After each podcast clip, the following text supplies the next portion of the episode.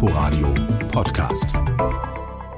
Diesmal sollte es endlich klappen. Nach mehr als einem Jahr mit Notvorstand wählte die Berliner AfD heute eine neue Parteispitze. Das ist eines der Themen in dieser Viertelstunde. Und damit herzlich willkommen zu unserem landespolitischen Wochenrückblick hier im Inforadio, die Debatte in Berlin und Brandenburg. Ich bin Thorsten Gabriel. Hallo. Also, die AfD. In Berlin hatte sie keinen Veranstaltungsort gefunden, deshalb wurde es Brandenburg, eine Halle im Landkreis Havelland. AfD-Fraktionschef Georg Pasterski und die Bundestagsabgeordnete Beatrix von Storch hatten in der vergangenen Woche angekündigt, die Partei, wie schon früher einmal, gemeinsam führen zu wollen. Aber auch Ex-Fraktionsvize Christine Brinke hatte eine Kandidatur angemeldet. Wie es gelaufen ist, dazu Sabine Müller. Um kurz nach 14 Uhr war die Revolution perfekt, hatte sich Ex-Fraktionsvize Christine Brinker gegen das Parteiestablishment durchgesetzt. Strahlend nahm sie die Glückwünsche zur Wahl als neue Parteichefin entgegen. Bitte keine Rudelbildung.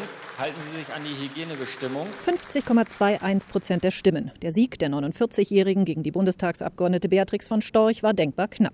Zum Duell der Frauen kam es, nachdem sich die Delegierten für eine Einzelspitze entschieden hatten. Da trat der dritte erklärte Bewerber nicht an, Fraktionschef Georg Pasterski, der eigentlich mit von Storch als Duo gewählt werden wollte.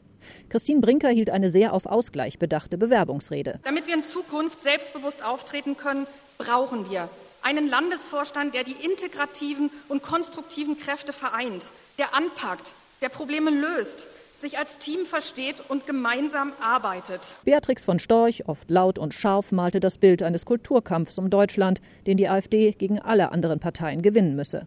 Gegen diesen linken Kulturkampf steht nur einer. Das sind wir. Das ist jeder Einzelne in diesem Raum. Das ist die Wand, die die Linken durchbrechen müssen. Und deswegen müssen wir stehen wie eine Wand alle zusammen. Die Abstimmung entwickelte sich zu einem echten Wahlkrimi. Im ersten Wahlgang lagen beide Kandidatinnen gleich auf, dann von Storch knapp vorne. Aber ihre glatt 50 Prozent der Stimmen reichten nicht. Es mussten 50 plus X sein. Am Ende dann der hauchdünne Sieg von Brinker. Es standen sich letztlich zwei gleich starke Lager gegenüber.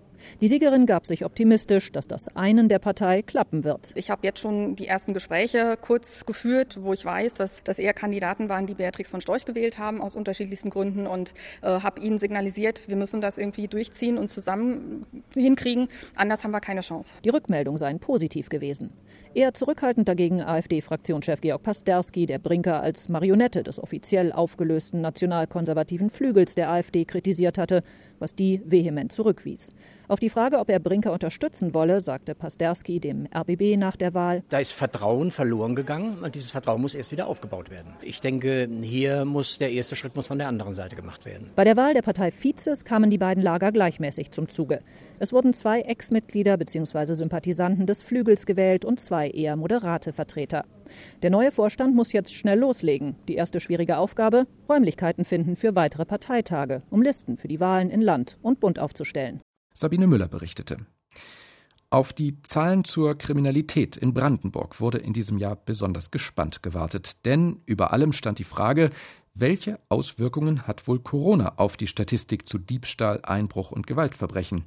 Amelie Ernst berichtet. Auch mit Blick auf das Jahr 2020 spricht Brandenburgs Innenminister Michael Stübgen bei der Kriminalitätsentwicklung wieder von Licht und Schatten. Viele Taten habe der Lockdown verhindert, andere allerdings auch befördert. Wir haben in der Tat einen Rückgang der Kriminalität insgesamt, das ist erfreulich. Wir haben zum Zweiten eine Erhöhung der Aufklärungsquote. Das ist besonders erfreulich. Das zeigt die gute Arbeit unserer Polizei. Aber gerade im Bereich der häuslichen Gewalt haben wir einen beängstigenden Anstieg. Und wir werden uns dieser Sache, auch unserer Polizei, genauer widmen. Mehr Gewalt hinter verschlossenen Türen. Die Opfer sind in mehr als 70 Prozent der Fälle Frauen. 5235 Fälle häuslicher Gewalt registrierte die Brandenburger Polizei 2020. Es wären rein rechnerisch rund 14 pro Tag. Plus Dunkelziffer. Meist geht es um einfache Körperverletzungen, aber auch die Zahl der schweren Körperverletzungen, der Nötigungen und der angezeigten Bedrohungen ist gestiegen. Und auch die Zahl der Sachbeschädigungen lag im vergangenen Jahr höher als im Jahr zuvor. Hintergrund seien vermutlich auch Corona-bedingter Frust und fehlende soziale Kontakte, so der Innenminister. Das Corona-Jahr hatte andere Tatgelegenheiten geschaffen.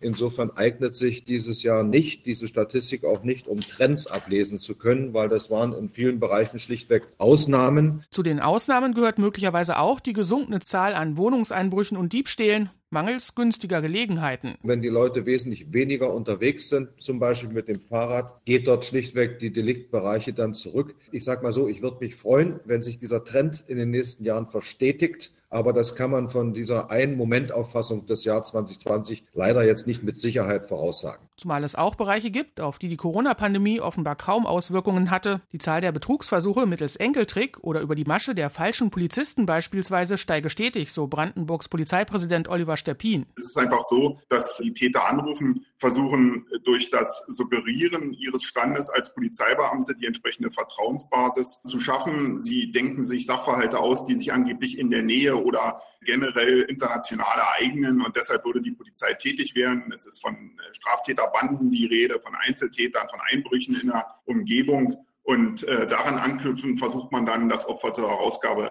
der Wertsache oder der, des Bargeldes zu bewegen. Auch hier macht es soziale Einsamkeit den Tätern gerade bei älteren Menschen oft leicht. Doch immer öfter würden der Polizei auch gescheiterte Betrugsversuche gemeldet zu Steppin. Dort werde man bei der Prävention weiter ansetzen. Der Beitrag von Amelie Ernst. Und zurück nach Berlin. Im Dauerstreit um die Riga Straße 94 haben sich der Hausbesitzer und der Senat vorgestern gegen die Bewohnerinnen und Bewohner durchgesetzt. Die müssen nun dulden, dass demnächst ein Brandschutzgutachter der Eigentümer vor der Tür steht. Der zuständige Baustadtrat Florian Schmidt von den Grünen hatte Dienstagmorgen noch versucht, das durch eine bezirkliche Begehung zu verhindern. Wie die Geschichte weitergegangen ist, fasst Birgit Radatz zusammen. Für die Bewohnerinnen und Bewohner des teilbesetzten Hauses in Friedrichshain ist die Sache klar. Eine Mitarbeiterin von Bezirksbaustadtrat Schmidt hatte zusammen mit Anwalt Lukas Teune am Dienstagvormittag alle Wohnungen auf Brandschutzmängel untersucht und dabei Mängel festgestellt, die, so heißt es in einem schriftlichen Statement der Bewohnerinnen und Bewohner, auch von ihnen selbst beseitigt werden können. Sie bräuchten demnach, so wörtlich, weder Bullen noch selbsterklärte Eigentümer oder Hausverwalter noch irgendeine Partei. Das sieht der Anwalt der Eigentümer Markus Bernau allerdings anders. Wir haben bis dato nur eine geringe Zahl an Flächen begehen können. Also wir haben im Vorderhaus mit der weniger drei Wohnungen besichtigen können seinerzeit im letzten Sommer. Daneben haben wir irgendwie den Hof als auch die Treppenhäuser besichtigen können, aber uns sind einige Mängel aufgefallen. Es gibt Wanddurchbrüche mit der weniger durch äh, tragende Wände, die auch für brandschutztechnischer Art notwendig sind. Es gibt dort illegale Stromentnahmen, es gibt dort Falltüren, die eingebaut waren.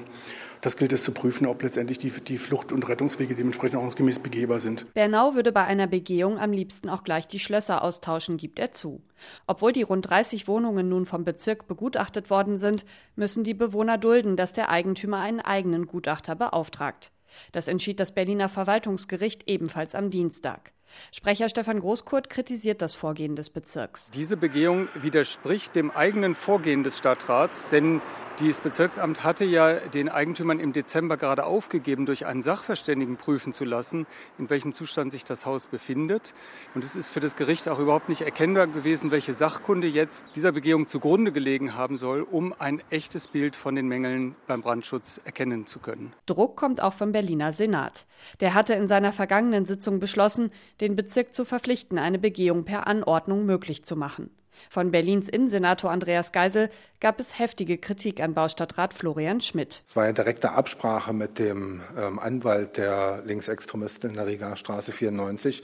Und das Ziel war, eine Begutachtung durch den Eigentümer, durch den Brandschutzgutachter auszuschließen. Das wird in keinem anderen Fall, bei keinem anderen Haus Berlin oder überhaupt in der Bundesrepublik so vollzogen werden. Deswegen durfte der Senat dem nicht folgen. Dieser Versuch des Bezirksamtes ist gescheitert. Der Bezirk hat dem Druck mittlerweile nachgegeben und angekündigt, die Begehung durch einen Brandschutzgutachter zu erlauben.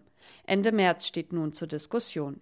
Der abgesagte Termin in dieser Woche hat laut Polizeisprecher Thilo Kablitz bereits mehrere hunderttausend Euro gekostet. Birgit Radatz. Sie hören den landespolitischen Wochenrückblick im Inforadio, die Debatte in Berlin und Brandenburg.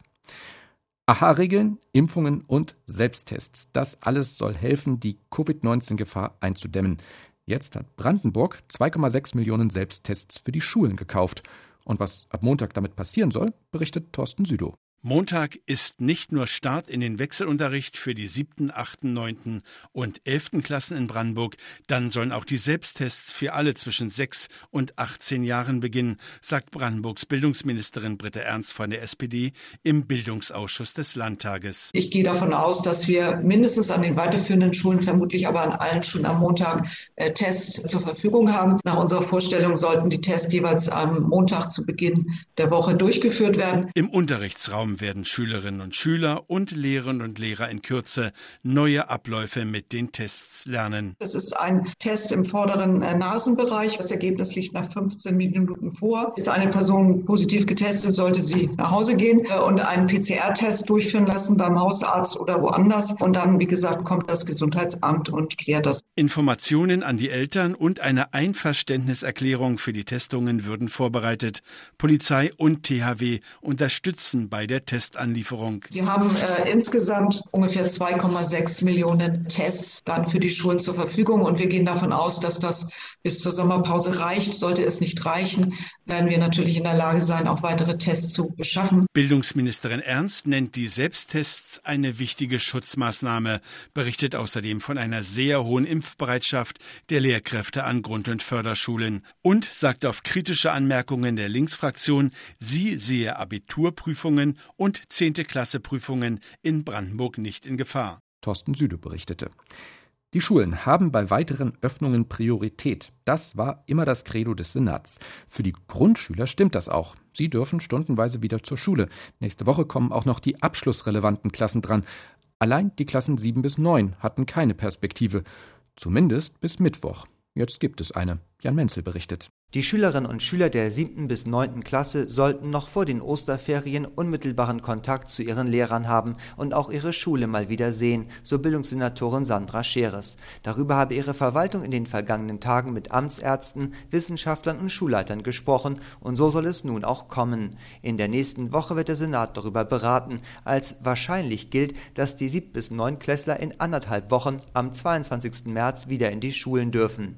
Wie in den anderen Klassenstufen auch im Wechselmodell und unter Hygieneauflagen.